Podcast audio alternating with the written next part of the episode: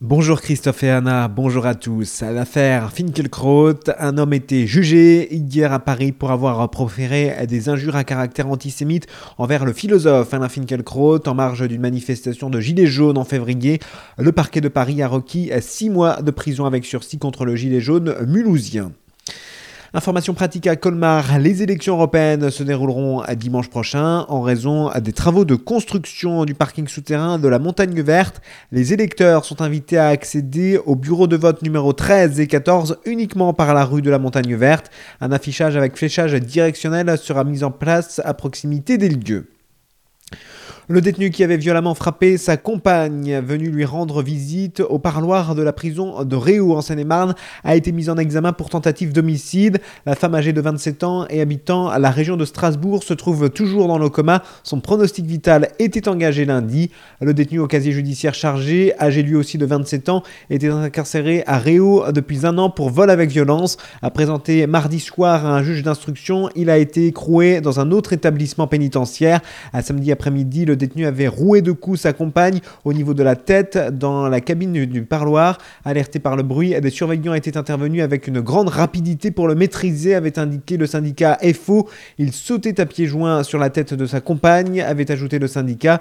Selon des surveillants présents, le détenu avait lancé Elle m'a trompé pour justifier son acte. Selon une source proche de l'enquête, l'homme ne s'est pas exprimé devant le juge d'instruction.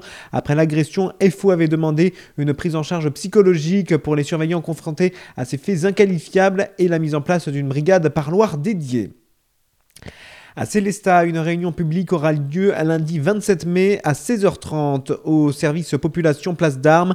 Lors de cette réunion sera procédé au tirage au sort sur la base de la liste électorale des électeurs qui figureront sur la liste préparatoire à des jurys d'assises de 2020. Les personnes tirées au sort seront ensuite contactées pour communication de plus amples renseignements concernant leur situation individuelle et informations concernant la procédure complète de la désignation des jurés.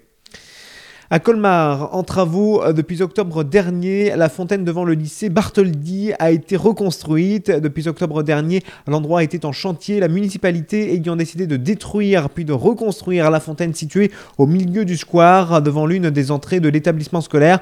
Le monument n'était plus du tout opérationnel, les pompes et autres matériaux nécessaires au bon fonctionnement du bassin ayant été dégradés ou volés, d'où la création du local souterrain. La remise à l'eau aura lieu au tout début de l'été fin juin. En raison d'une faible mobilisation et d'un risque météo, la ville de Célestat annule la participation à la journée nationale citoyenne du 25 mai 2019. Une autre date sera proposée prochainement afin de vous permettre de participer activement au développement de votre cadre de vie et de votre ville.